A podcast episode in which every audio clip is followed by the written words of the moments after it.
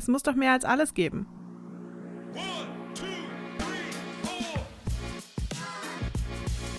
Herzlich willkommen zum Podcast von Theoversity. Katrin, wir sind zurück. Aline, es ist so schön, dich zu sehen. Ich freue mich total, dass wir heute unsere erste richtige Folge aufnehmen können. Ich auch. Es ist richtig scheiß Wetter, richtig Aprilwetter, aber wir machen es uns schön. Haben eine sehr spannende Gästin eingeladen, Carlotta Israel. Genau, das ist richtig, richtig cool, denn die beschäftigt sich mit Frauenordination. Und das ist ein Thema, was uns auch einfach persönlich interessiert hat, wo wir auch das Gefühl hatten, da können wir noch richtig viel lernen. Und ich glaube, das ist auch so. Total. Also sowohl zu dem Thema an sich als auch Kirchengeschichte. Kirchengeschichte ist irgendwie zum Teil wild und zum Teil ultra spannend und zum anderen, wer schreibt die eigentlich? Wer, wessen Geschichte wird erzählt? Wer erzählt die Geschichte? Viele gute Fragen. Und ich würde sagen, die stellen wir einfach direkt an Carlotta, damit wir sie nicht selber beantworten müssen. Ich hab Bock. Let's go!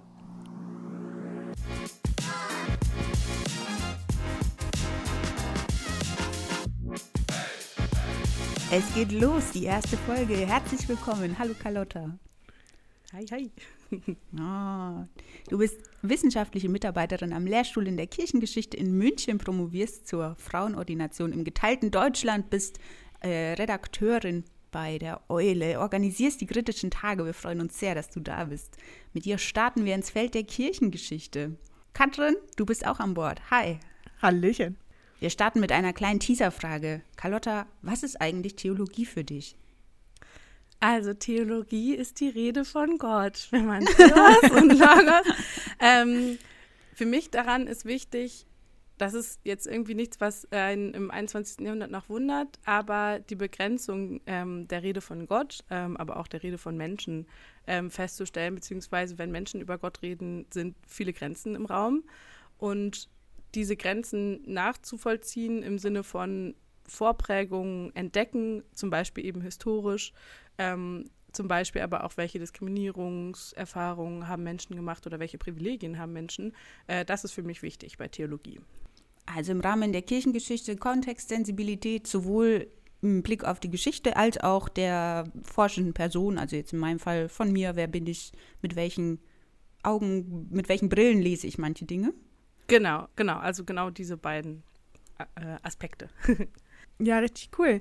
Ähm, du hast gerade schon gesagt, beziehungsweise Aline hat vorgestellt, dass du zur Frauenordination äh, promovierst. Und ich habe so ein Gefühl, das ist so ein Thema, worüber wir theoretisch gefühlt alle ganz viel wissen und praktisch oft gar nicht so viel wissen. Zumindest ging es mir so in der Vorbereitung auf die Folge. Und deswegen meine Frage, kannst du so einen ganz kurzen Abriss geben über die quasi harten Zahlen und Fakten der Frauenordination. Vielleicht erzählen Sie es mal erstmal so in Deutschland. Genau, also gerne mit Fokus auf Deutschland. Äh, wenn man dann auch noch weiter guckt, wird es noch komplizierter natürlich. Also erstmal ähm, ist natürlich ne, Theologiestudium ist ein äh, Einstiegsthema quasi in, es gibt überhaupt diese Theologen, was macht man mit denen? Das heißt, erst als es das Frauenstudium gab, gab es überhaupt die Frage, was passiert mit irgendwelchen Theologinnen, wobei diese Frage sich mit erst in den 1920er Jahren dann wirklich auch rechtlich gesichert relativ spät gestellt wurde oder sich Kirche dem spät zugewandt hat.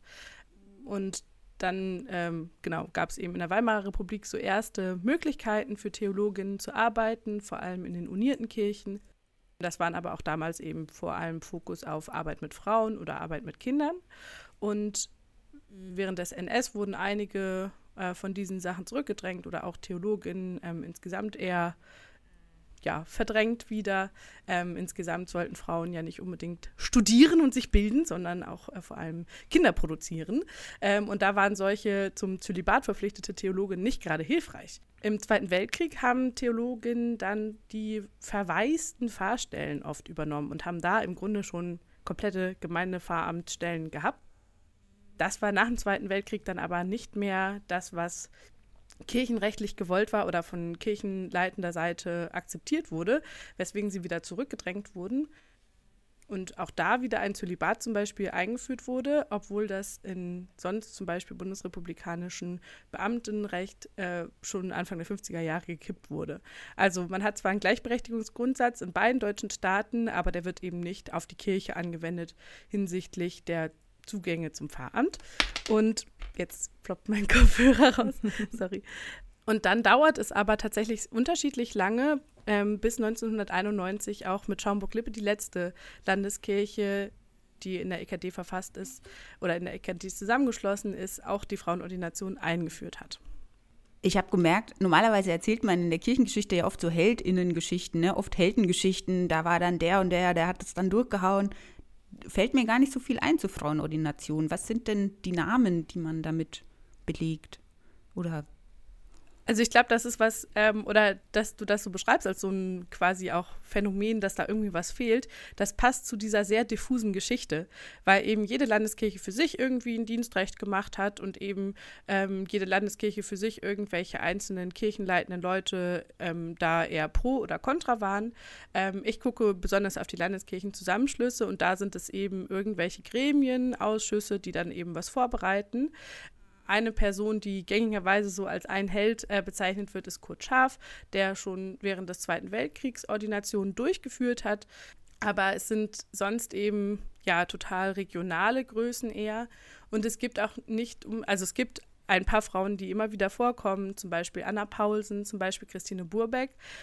Die sind eher so in den 50er und 60er Jahren wichtig, aber weil am Anfang gar nicht der Fokus darauf lag, unbedingt das Gemeindepfarramt gleichermaßen auszuführen, sondern einfach überhaupt vielleicht ein eigenes Amt, ein Amt sui generis zu haben, ist es gar nicht so eindeutig, dass man sagen kann, das ist diese eine Vorkämpferin, die hat es gemacht und ohne die wären wir nicht da, wo wir hier sind, weil in jeder Landeskirche ist irgendwie eine andere und dann ähm, gab es immer so schrittweise, ach, hier geht doch mal wieder mehr und da geht mal wieder was. Also es passt, glaube ich, dass es nicht diese eine Heldin gibt, die ich jetzt zum Beispiel nicht identifizieren könnte. Vielleicht auch irgendwie ein schönes Beispiel, dass manchmal es halt nicht eben um diese Einzelperson geht, die alles reißt, sondern dass halt so ein kollektives Vorwärtstreiben am Ende so ein bisschen steter Tropfen höht den Stein mäßig doch irgendwie eine große Veränderung hervorbringen kann, wenn es gut läuft. Ja, ganz genau. Und weil eben dann am Ende doch die Praxis vor Ort das Entscheidende auch ist, auch für Kirchenleitungen, die manchmal auch vielleicht weit weg sein mag davon, ist dann eben dieses, wie kommt, also wie ist die einzelne Fahrerin vor Ort auch als relatives Stresspotenzial natürlich daher. Aber dort hat sich dann viel entschieden, das geht oder das geht nicht. Waren das denn immer progressive Frauen, die irgendwie den ungewöhnlichen Schritt gemacht haben, ins Studium zu starten? Also ein Studium zu starten ist natürlich schon was, was mit sehr viel Privilegien verbunden war. Also das waren meistens eben sehr bürgerliche Frauen, die überhaupt in so einem Kontext aufgewachsen sind, dass sie studieren konnten, also auch überhaupt Abitur und sowas gemacht hatten oder Zugang eben zur Hochschule hatten. Und es hat sich schon auch in den 20er Jahren oder ähm, 1930 dann aufgespalten, dass es im Grunde die gab, die gesagt haben, nee, ist gut, wenn wir jetzt einfach überhaupt ein Frauenamt haben und einfach als Theologin arbeiten können. Ähm, und dann gab es aber auch die, die gesagt haben, nee, wir wollen auf jeden Fall genau das gleiche Pfarramt. Und diese Grundsatzfrage, genau das gleiche oder nee, was für uns, für uns Frauen, weil wir können manche Dinge besser, so das Selbstverständnis, ähm, das begleitete quasi von Anfang an diese Theologin und hat auch so ein bisschen den gemeinsamen Fahrtwind abbrechen lassen, weil es dann eben in unterschiedliche Richtungen gehen sollte. Du beschäftigst dich ja auch mit dem, mit diesem Ost-West-Vergleich, eben mit dem geteilten Deutschland. Kann man da sagen, dass es irgendwie einen Unterschied gab, so in der, in der inneren Haltung vielleicht gerade in dem Bereich, weil ja zumindest das, was ich jetzt mal als äh, Nicht-Historikerin äh, sagen würde, ist ja oft so diese, der Grundgedanke oder ein bisschen das Klischee, dass die Frauen im Osten stärk mehr gearbeitet haben und eher also schon Arbeit und Kinder vereinbar war, weil man halt arbeiten musste, durfte, wollte, wie auch immer. Hat sich das auch dann im Pfarramt wieder gespiegelt, dass da mehr Frauen gesagt haben, natürlich machen wir den Job, genauso wie wir alle anderen Jobs auch machen? Also ich habe, das fand ich im Grunde die spannende Frage, auch inwiefern man vielleicht sehen kann, dass das sozialistische Frauenbild sich irgendwie niederschlägt, vielleicht auch in den Kirchen, dass eben Frauen mehr als Theologin oder als eben dann als Pfarrerin arbeiten konnten. Und da sagt natürlich niemand, ja, hier unser sozialistisches Frauenbild in den Kirchen, das machen wir jetzt. Aber am Ende ist es eben so, dass mehr Frauen ähm, oder früher Frauen in den ostdeutschen Kirchen gearbeitet haben, was aber auch vor allem kirchenpraktische Gründe hatte. Also das Problem war nicht ganz so krass wie im Zweiten Weltkrieg, aber es sind viele Pfarrer Anfang der 50er Jahre vor allem ähm, geflohen und dann waren wieder Fahrstellen offen. Und dann war, äh, was machen wir jetzt? Und dann gab es doch diese Frauen, die das auch schon mal irgendwie gemacht haben und auch irgendwie können. Und dadurch hat sich das, glaube ich, so ein bisschen anders eingebürgert, sodass dann eben schon da auch mehr der Hang dazu da war, dass dann eben Frauen im Pfarramt waren, wobei ähm, das auch nochmal konfessionell unterschiedlich war. Also in den unierten Landeskirchen ging es einfach immer schneller als in den lutherischen, kann man so ein bisschen cum granosalis sagen. Wir haben schon ein bisschen so gehört, es gab einmal so dieses Argument Pfarrermangel, also es war einfach irgendwie notwendig, dass diese Stellen gefüllt würden. Und dann gab es ja schon aber auch noch die Frage, so die Eignungsfrage. Also sind Frauen überhaupt geeignet, diesen Beruf zu machen? Dann hat man ihnen erstmal das Zölibat auferlegt, so nach dem Motto, sie sind nur geeignet, wenn sie nicht durch Familie abgelenkt sind. Ähm, hast du irgendwie in deiner Recherche so ein paar richtig skurrile Gegenargumente gefunden? Also was würdest du sagen, ist so das Highlight von das Seltsamste, was jemand mal beschlossen hat, dass das der Grund ist, warum Frauen keine PfarrerInnen sein können? Ähm, also das Krasseste fand ich den Vorschlag, äh, den der Fakultätentag gemacht hat, ob man nicht das Frauenstudium für Theologinnen wieder zurücknehmen müsste, weil das Studium die Voraussetzung ist für den Fahrberuf. Das heißt, eigentlich, also das war wirklich eine Überlegung, müssten nicht einfach Theologiestudentinnen verboten werden, ähm, weil es gibt ja keine Anschlussverwendung. Äh, so war eine Perspektive. Ähm, und das finde ich schon ziemlich krass, weil es da eben man auch merkt, wie binnenkirchlich eine Perspektive sein kann, wenn gesellschaftlich, also wir hätten das denn einen Fakultätentag durchbringen sollen, dass bitteschön sich keine Frauen immatrikulieren. ähm, ja, das fand ich schon richtig krass. Und das Spannende ist, dass irgendwie Geschlecht tatsächlich über sowas wie man ist getauft und Priesterinnentum aller Getauften steht und das Geschlecht und eben diese Vorstellung, wie du gerade gesagt hast, eben Zölibat, ähm, das heißt keine Familie haben, dann geht irgendwie was, aber Frauen können anscheinend nicht zwei Sachen oder sollten vielleicht auch eigentlich lieber Mütter sein, ähm, dass äh, das irgendwie über auch zum Beispiel diesem Verständnis vom Studium steht. Also dadurch, dadurch dass man Kinder haben könnte, ähm, wird man schon disqualifiziert für den Fahrberuf. Irre. Mensch, Props an die katholischen Schwestern und Brüder an der Stelle auch, Mensch. Wir haben auch in der Vorbereitung Sachen gelesen wie, wie wäre es, wenn man das Bäffchen mit einem Kragen tauscht? Dann würde das ja vielleicht gehen für die Frauen. Kurios zum Teil. Katrin, ist dir was aufgefallen? Also das Beste fand ich die Diskussion um den Talar, dass da diskutiert wurde, dass Frauen einen anderen Talar brauchen. Also ich meine, ne, ich bin natürlich jetzt in der privilegierten Position, dass ich mit einer Gemeindepfarrerin aufgewachsen bin als Vorbild aber ich persönlich würde sagen, ein Talar ist das genderneutralste Kleidungsstück, was ich in meinem Leben je gesehen habe. Es ist ein schwarzer Sack, der Ärmel hat. Ähm, es ist eigentlich vollkommen wurstegal, ähm, was für ein Körper sich darunter verbirgt. Denn er verbirgt sich. Das ist ja genau die Idee am Talar, dass er irgendwie so eine Art Uniformität schafft und dass man einfach nicht als Person XY da vorne steht, sondern als Fahrperson und irgendwie dieses, dieses Amt repräsentiert ja, und ich habe überhaupt nicht verstehen können, äh, was an einem Talar nicht genderneutral ist. Aber offensichtlich war es eine wichtige Diskussion. Ja, also das ist auch, auch gerade die Frage mit Bäffchen oder Kragen ist auch heute total spannend, weil ich das jetzt erlebe von Kommilitoninnen, die jetzt eben Vikarinnen oder Pastorinnen sind, dass die oft nicht das Bäffchen haben wollen und das quasi als ihr feministisches Zeichen auch setzen.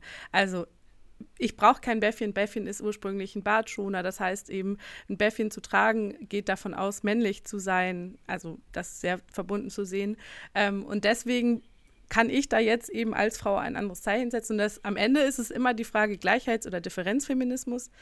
Möchte ich genau, also möchte ich genau gleich sein, heißt aber auch vielleicht eben mich in männliche Normen reinfügen, ähm, weil sie eben so historisch vorgeprägt sind. Oder möchte ich eins, also eben zeigen, äh, ich bin anders oder es gibt eben Unterschiede und deswegen habe ich zum Beispiel auch ein anderes, äh, einen anderen Kragen oder eben dann kein Bäffchen in dem Sinne. Okay, kurz nochmal zurück. Ein Bäffchen ist ein Bartschoner?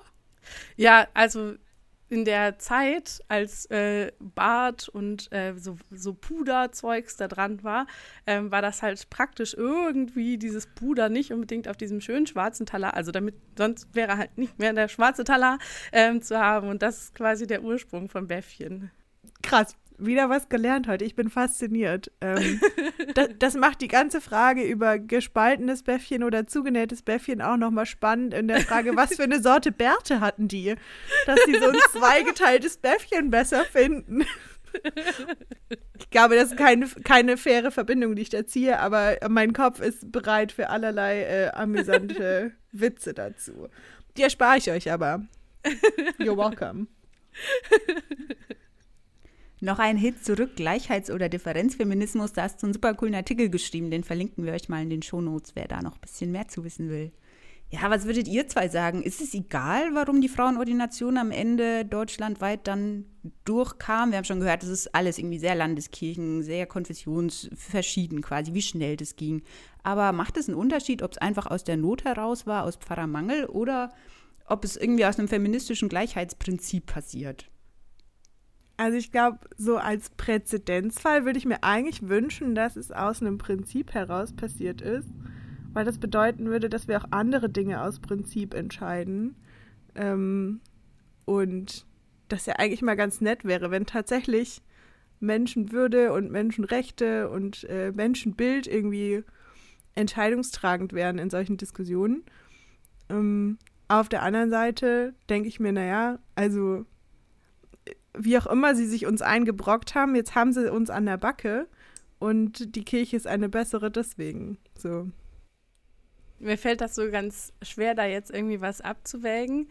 Ich glaube, das Spannende, was ich aber, also was erkennbar wird, ist, dass Anfang der 90er Jahre verschiedene Theologinnen feststellen, Herr, Moment, also okay, jetzt, jetzt dürfen wir und jetzt dürfen wir auch schon so seit 20 Jahren vielleicht relativ gleichberechtigt bei den einen, bei den anderen länger, kürzer bei den anderen länger, ähm, aber Trotzdem gibt es halt nicht unbedingt eine eigene Forschung zum Beispiel oder eine Wahrnehmung in praktisch-theologischer praktisch Literatur, dass man vielleicht sich darüber mal Gedanken machen sollte, ob es einen Unterschied macht. Oder auch ähm, ne, die erste systematisch-theologische Dissertation ähm, zur Frauenordinationsfrage in lutherischer Ekklesiologie kam auch erst Anfang der 90er Jahre. Also da finde ich das Spannende, dass es eben dann irgendwie in der Praxis so ein, okay, nee, doch, da geht jetzt was, ähm, gab und eben das aber auch relativ unverbunden, und das ist dann eben auch der Vorwurf der KritikerInnen, ähm, von der theologischen Diskussion der Zeit eigentlich passiert ist. Aline, wie geht's dir damit? Ich bin mir nicht so genau sicher irgendwie. Ähm, ich glaube, für mich ist sogar die pragmatische Lösung okay. In der Hoffnung, dass wie jetzt heute wie damals, das kannst du besser sagen, Carlotta, da war die gesamtgesellschaftliche Stimmung auch einfach anders. Die Geschlechterbilder waren ganz anders. Viel binärer, Haus und Herd und der Mann, der dann irgendwie mein Konto verwaltet und solche Sachen. Und heute haben wir diese vielleicht an manchen Stellen pragmatische Entscheidung, können sie aber jetzt inhaltlich füllen, weil wir uns da auch weiterentwickelt haben. Deshalb würde ich wahrscheinlich irgendwie die Mischung auch okay finden. Was halt spannend ist, finde ich, ist, dass das sich relativ stark überschneidet.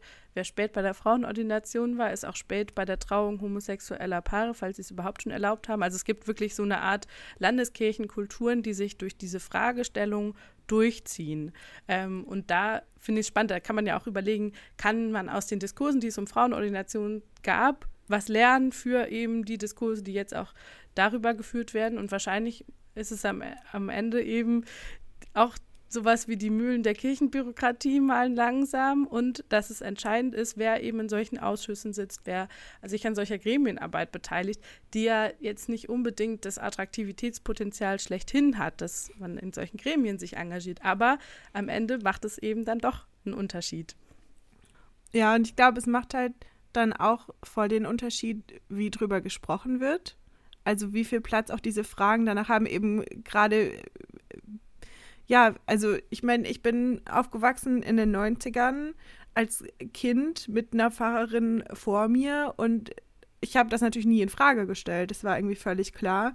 Habe aber auch nicht erlebt, dass andere um mich rum das noch groß irgendwie reflektiert haben, so nach dem, oh, es ist noch gar nicht so lange her. Das ist irgendwie, das ist ein hohes Gut, da müssen wir dran festhalten, das müssen wir irgendwie verteidigen, sondern das war irgendwie so ein gegeben. Und man hat irgendwie auch gar nicht mehr zurückgeguckt da fallen mir gleich drei Dinge an, ein, die ich noch dazu sagen muss. Also erstmal, dass man es bewahren muss. 2016 hat die eine von den beiden lutherischen lettischen Landeskirchen sich wieder gegen Frauenordinationen entschieden. Also man muss es wirklich bewahren.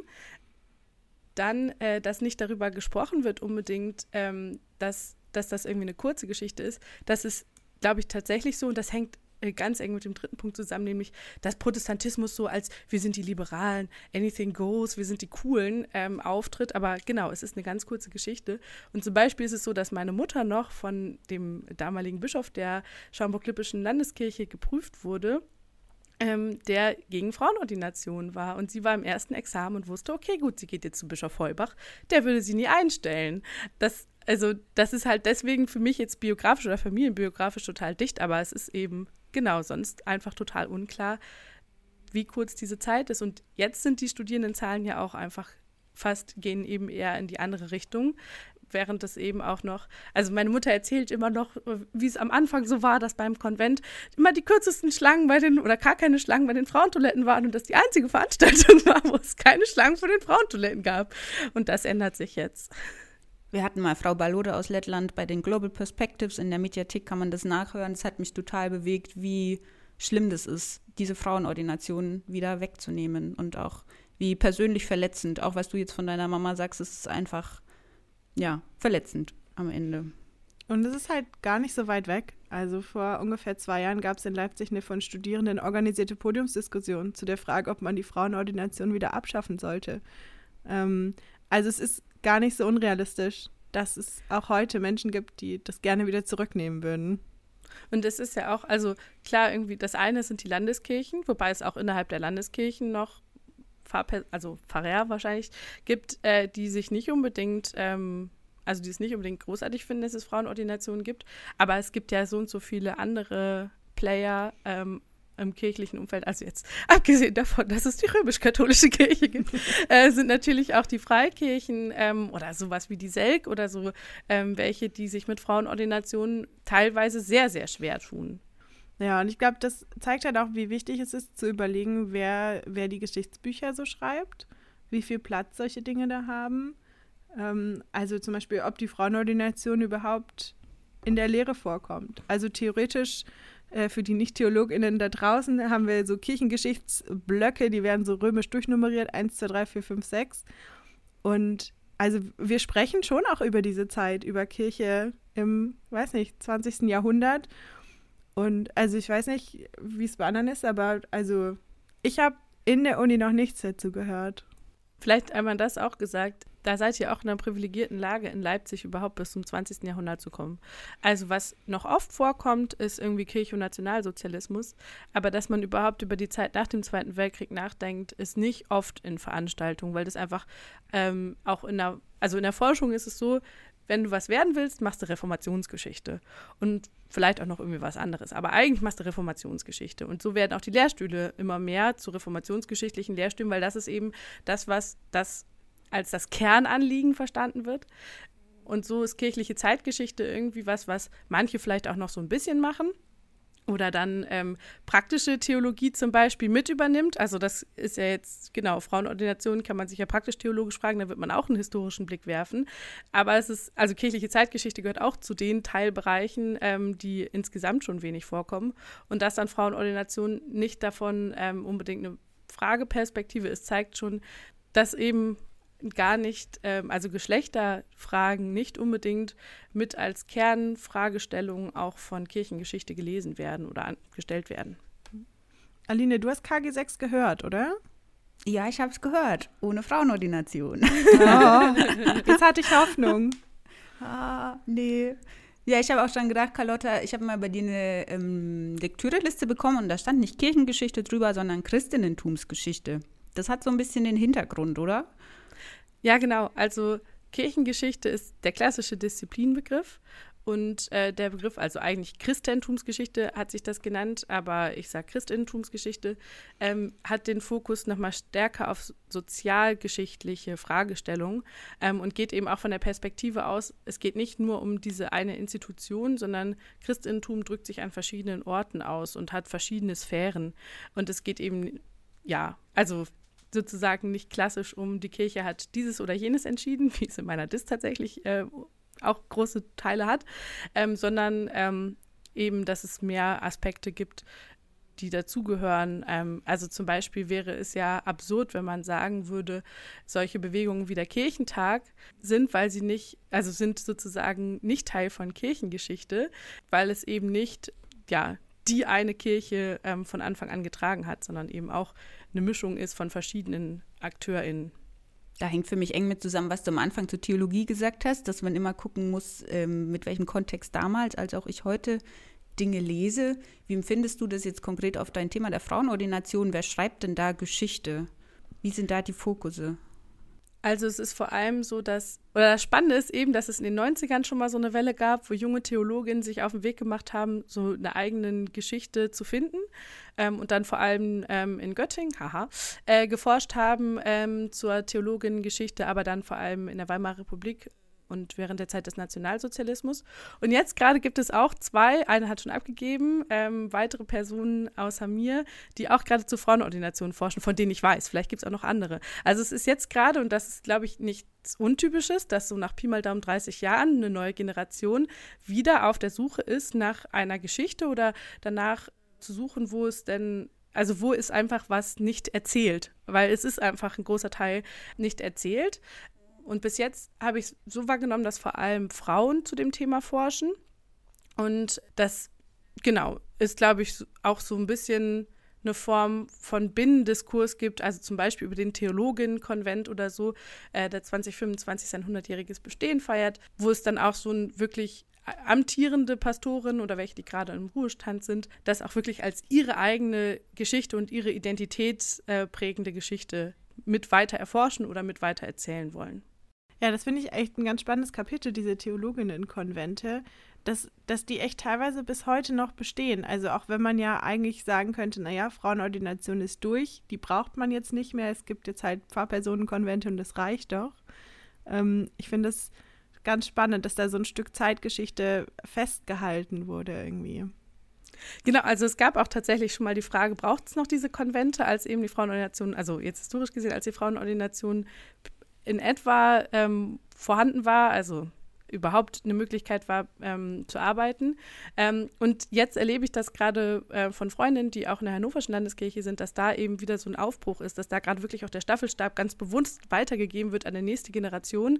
Ähm, und die haben sich jetzt zum Beispiel auch Cat Sternchen äh, genannt. Also die versuchen jetzt da eben auch ähm, nochmal geschlechtersensibel und nicht nur an Cis-Frauen orientiert quasi nochmal ähm, zu gucken, weil das sicherlich die Perspektive ist oder da auch, glaube ich, eigentlich ist gut, das Wissen weiterzugeben ähm, von marginalisierten Gruppen oder von eben diskriminierten oder nicht privilegierten weiterzugeben oder zu gucken, wow, das ist irgendwie ein Teil der Geschichte und okay, jetzt merken wir, jetzt haben wir vielleicht Privilegien bekommen, aber es gibt so und so viele, die haben keine Privilegien und da möchten wir uns zusammenschließen und solidarisch sein.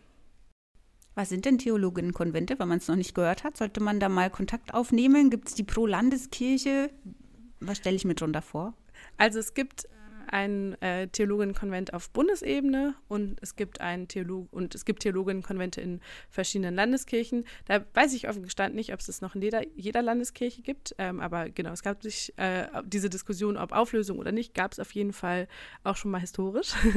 und ähm, ich glaube, die Form der Zusammenarbeit ist total unterschiedlich. Also beim Bundeskonvent gibt es so Jahrestagungen und bei den einzelnen Konventen gibt es jetzt zum Beispiel von der Hannoverschen Landeskirche, ist ganz spannend, so ein Mentoring-Programm auch. Also, dass man ältere Pfarrerinnen ähm, oder einfach erfahrene Pfarrerinnen sich mit Berufsanfängerinnen treffen können und man irgendwie auch so peer-to-peer-mäßig lernt, wie könnte Fahrberuf für mich konkret als Frau zum Beispiel ähm, aussehen und wie könnte ich das ausfüllen. Und da gibt es eben diese Form von Zusammenschluss und Erfahrungsaustausch, die, glaube ich, auch gerade in der Zeit, als man wirklich die eine in dem ganzen Kirchenkreis war oder so, wirklich, wirklich elementar war.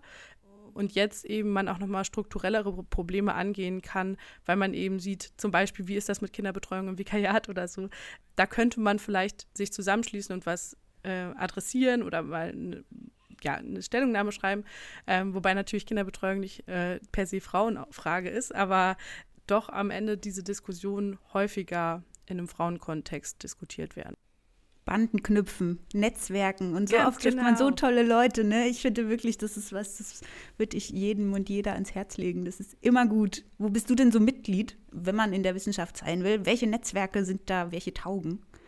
Also es gibt als das große Netzwerk die European Society of Women in Theological Research, die ESWTR.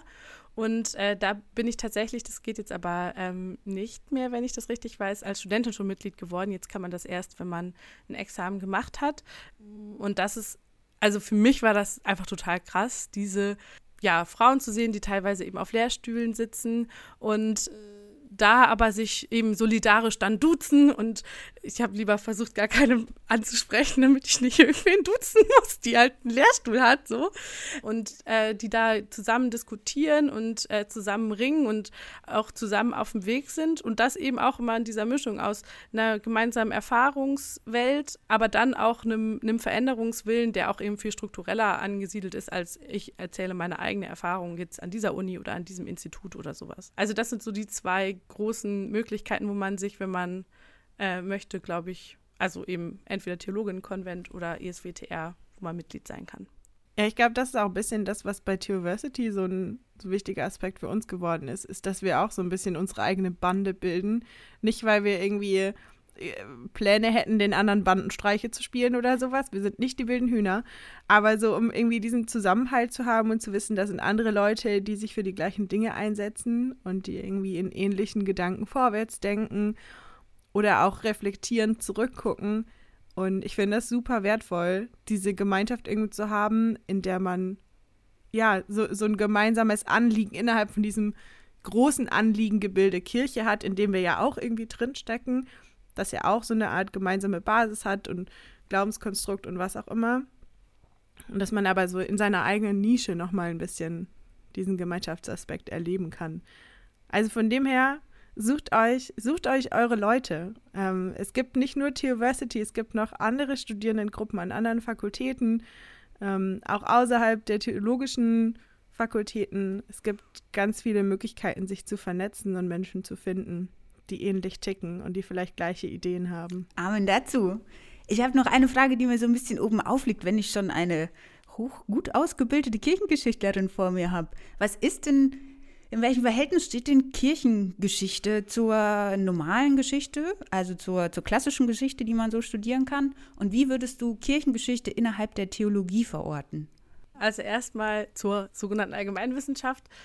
Geschichtswissenschaft ich fand es einmal ganz spannend, da habe ich tatsächlich mit einer, äh, also eine Historikerin meinte, naja, wenn ihr Profangeschichte zu uns sagt, dann seid ihr aber Sakralgeschichte. Und da dachte ich so, huh, holla die Waldfee, ich möchte nicht Sakralgeschichte. Also ich möchte nicht irgendwelche heiligen Verehrungen quasi selbst entwerfen oder so. Und ich glaube, das, also dafür würde ich eher sozusagen auf äh, Schulterschluss, auch mit äh, allgemeiner Geschichtswissenschaft, äh, wäre ich da eher aus.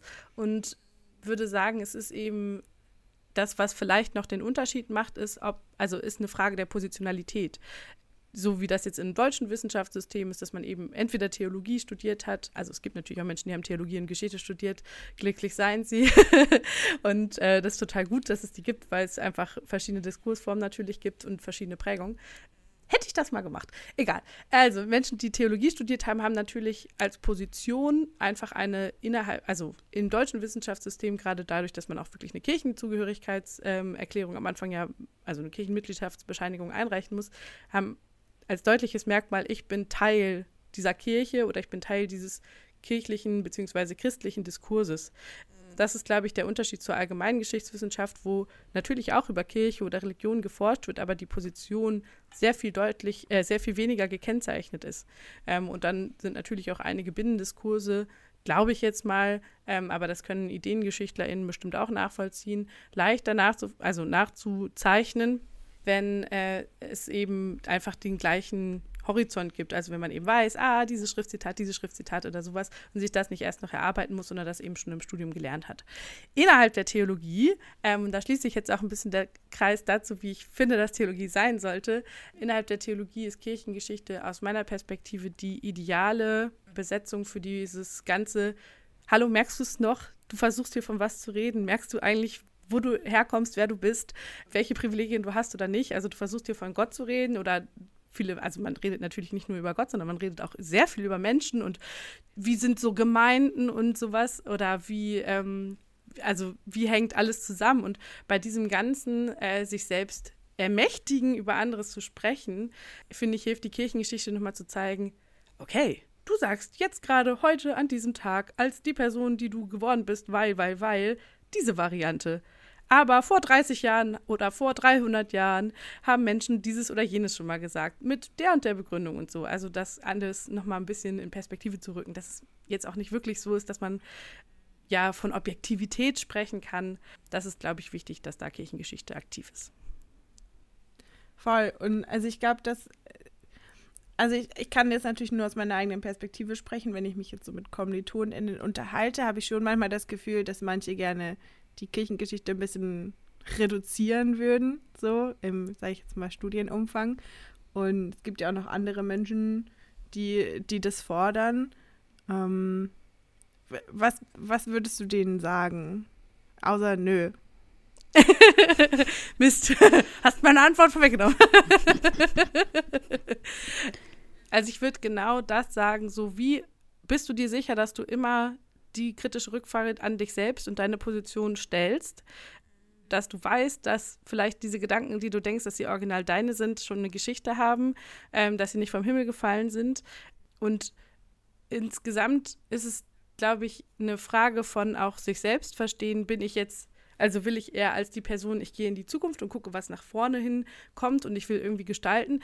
Fair enough, total gut. Aber zu überlegen, dass es alles irgendwo hergekommen ist und dass meine Zukunftsvisionen auch irgendwo herstammen, das ist, glaube ich, wichtig. Und deswegen fände ich es traurig, wenn Kirchengeschichte oder auch wenn zugegebenermaßen Theologieprofessoren meinen, ähm, Kirchengeschichte oder historische Fach Fächer seien weniger relevant. Auch wenn sie, wenn sie ihre eigene Disziplin machen, durchaus ja historisch arbeiten. Also das ist ja nichts, was, also es gibt natürlich auch SystematikerInnen, die sehr großartig historisch unterwegs sind. Da sind gerade zwischen Kirchengeschichte und Systematik, wenn es gut läuft aus meiner Perspektive, die Grenzen auch nicht, also schwimmen da und äh, gibt es gute Übergänge. Ja. Cool. Wenn man Lust hat, das weiter ein bisschen sich darüber Gedanken zu machen, zum einen dieses Metathema, wer schreibt Geschichte, welche Positionen vertreten wir, hast du da einen Literaturtipp, wo man da weiter gucken kann, der über dieses 80er-Thema Kirchengeschichte und Frauen hinausgeht. Also ich glaube, heute sind wir ein bisschen weiter auch, ne? Ähm, so ein bisschen kontextsensibler auf mehreren Ebenen. Nee, also ich glaube, das Traurige ist, dass ich finde, dass es noch nicht unbedingt so den einen Ort gibt, an dem man unbedingt super fest oder die eine Zeitschriftenreihe oder so. Also es gibt immer wieder, also es gab verschiedene Projekte oder sowas, die auch mal mehr, mal weniger aktiv waren. Ich glaube tatsächlich ist das Spannendste und äh, da spiele ich jetzt sozusagen den Ball zu euch zurück, auf Insta zu gucken, was alles passiert, weil schon unglaublich viel passiert und weil ich glaube, dass sich eben, also diejenigen, die daran forschen oder die zum Beispiel Decolonize Theology oder sowas ähm, als Thema haben, ähm, die, die gibt es schon einfach sehr viel mehr. Und äh, als es sonst vielleicht so eben der klassische, ähm, das klassische Curriculum ähm, in der Theologie verrät. Und weil diese Menschen sich vor allem über Insta vielleicht auch zeigen. Oder dann auch eben dieses, genau das bildet Banden, was eben ihr auch schon gesagt habt. Genau das ist eben was, was Social Media mäßig am ehesten läuft. Deswegen würde ich da natürlich Diversity abonnieren, aber auch sonst einfach gucken, weil das auch Mut macht. Also auch wenn ich bei x tausend von diesen großartig tollen Veranstaltungen und Tagungen nicht dabei bin und das richtig traurig finde, weiß ich, da sind Leute und es gibt mir einen Impuls, wenn ich sehe, boah, spannender Vortrag. Also einfach nur, dass ich weiß, es gibt diesen spannenden Vortrag, auch wenn ich nicht nach Leipzig fahren kann oder auch wenn ich irgendeinen anderen Termin schon habe und leider nicht bei der Zoom-Konferenz sein kann, die super spannend ist. Genau, das ist also ich glaube so, leider gibt es noch nicht die Zeitschrift Intersektionale Theologie, in der einfach alle äh, sich äh, einreihen können, die da unterwegs sind. Vielleicht auch hier mal kurz ein Shoutout, wer diese Zeitschrift machen möchte. nee, aber es sind, also was das Spannende ist, ist, dass es in der Religionswissenschaft schon sehr viel mehr auch gibt ähm, und da auch die Grenzen zwischen Religionswissenschaft und Theologie so ein bisschen zu hart sind manchmal. Also ich glaube, mehr mit ReligionswissenschaftlerInnen zu arbeiten, wäre an der Stelle auch hilfreich. Ja, du hast gerade schon von Instagram äh, gesprochen. Wo kann man dich denn finden? Also ich bin auf Insta als Kali is real, was so ein bisschen mit meinem Nachnamen Israel spielt. Ähm und gleichnamig auch auf Twitter.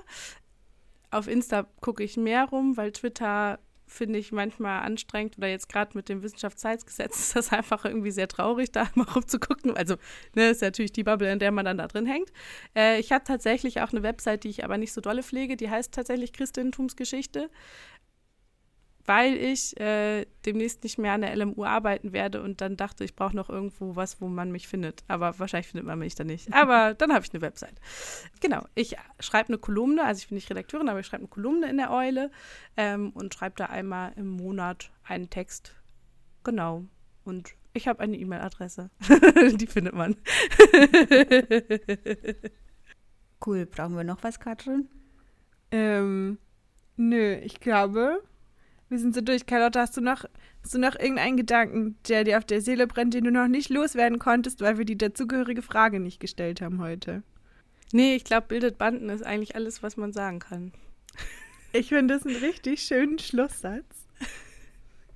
Ja, dann äh, ganz herzlichen Dank, Carlotta, dass du unsere erste Gästin warst in unserem Podcast-Projekt. Wir haben uns wahnsinnig gefreut über die Zeit, die du mit uns verbracht hast. Vielen Dank für deine Beiträge und auch für vielen Dank für deine Arbeit, die du machst. Äh, wir haben ja heute festgestellt, wie wichtig das ist, dass diese Sorte kirchengeschichtliche Forschung gemacht wird. Und ganz viel Erfolg für den Abschluss der DIS. Es ist ja jetzt nicht mehr so lange. Nee, genau. Hoffentlich. Halte durch. Schön, dass du da warst. Ja, vielen Dank. Es war mir eine Ehre. Literally. Und äh, genau, vielen Dank für die Einladung. Alles klar. Mach's gut. Tschüss. Ciao. Ciao.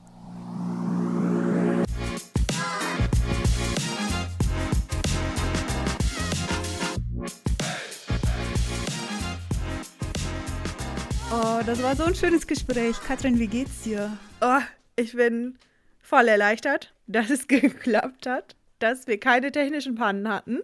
Und ja, das war richtig, richtig cool. Ich freue mich total, dass wir das geschafft haben unseren ersten Podcast aufzunehmen. Voll.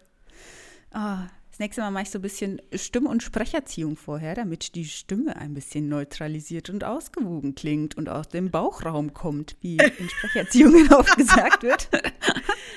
Aber oh. nicht, dass du am Ende klingst wie so eine Radiomoderatorin oder so. Auch wieder wahr, auch wieder wahr. Nicht, dass Radiomoderatorinnen das nicht super machen in ihrem Job, aber wir sind halt kein Radio. Ich glaube, es ist schon okay so. Okay, cool. Ich glaube, wir machen es gut. Hey, ich fand voll schön, wie Carlotta so eine herzliche Kirchengeschichte hat oder Christentumsgeschichte und wie sie das für sich aufgliedert und so ganz sensibel gegenüber ihrem eigenen Kontext, dem Kontext der Leute und sich da so ein spannendes Thema genommen hat als ja, Frau in der wissenschaftlichen Kirchengeschichte. Das hat mich irgendwie beeindruckt. Voll, ich fand es einfach auch mega cool zu sehen, dass das auch schon wieder eine Tradition hat. Also sie hat ja auch gesagt, diese, nach 30 Jahren kommt die nächste Welle. Und auch, ja, dass man halt trotzdem nicht allein ist, auch wenn man halt wieder die nächste Runde ist, die sich mit dem Thema beschäftigt, dass da schon eine Basis ist, auf die aufgebaut werden kann. Und finde es voll spannend, dass das halt dadurch, dass sie Geschichte macht, natürlich automatisch auch irgendwie mit drin hängt und gar nicht anders geht, als das mit anzugucken. Voll. Und wir drehen uns nicht im Kreis, sondern eher wie so eine Wendeltreppe nach oben, ne? Und das ist voll schön. Ja, nee, ich bin echt gespannt. Ich freue mich, wenn sie dann ihre Diss abgegeben hat ähm, und man sie dann tatsächlich offiziell lesen kann. Total. Dein Highlight war wahrscheinlich das mit dem Bäffchen, oder? absolut, absolut. Ich bin immer noch fasziniert von der Erkenntnis, dass ein Bäffchen einfach nur ein pragmatischer Art Latz war. Ich dachte immer, da ist bestimmt irgendeine krasse theologische Meinung dahinter, die ich halt nicht kenne. Aber es ist viel banaler, als ich dachte. Es geht mir oft so. Es ist gleichzeitig traurig und amüsant. Ich bin begeistert. Bei Liturgie hat man immer sofort so eine sakrale Angst, ne? Und oft ist es wirklich mhm. so ein bisschen, naja. So banal wie es ist. das ist ein bisschen so wie mit dem Weißwein im Abendmahl. Wo ich auch als Kind dachte so, oh, was ist das so? Jesus blutet nur weiß oder so? Nein, es geht um Flecken. Es geht einfach nur darum, dass die schönen Gewänder und Tischdecken keine Flecken bekommen vom Rotwein. So simpel kann es manchmal sein. Und wir lernen wieder aus der Geschichte, Dinge entwickeln sich immer weiter. Sie dürfen praktisch und für die Menschen lebbar umgestaltet werden. Holy Amen. Das hast du aber richtig schön gesagt. Ich würde sagen, damit können wir uns eigentlich verabschieden. Es geht natürlich dann weiter auch in der nächsten Folge werden wir wieder eine tolle Gästin, einen tollen Gast bei uns haben. Wer das ist, verraten wir euch noch nicht. Folgt uns dafür am besten auf Instagram. Dann seid ihr nämlich immer auf dem neuesten Stand oder schaut ab und zu auf der Website vorbei, denn auch da gibt es immer die neuesten Infos. Die Genres sind im, immer anders. Vielleicht kommt das nächste Mal eine kleine Überraschung. Richtig. Es wird, es wird abwechslungsreich weitergehen auf unserem Kanal. Und ich glaube, das Einzige, was mir noch zu sagen bleibt, ist, bildet Banden. Super Schlusswort. Bis zum nächsten Mal. Ciao. Macht's gut.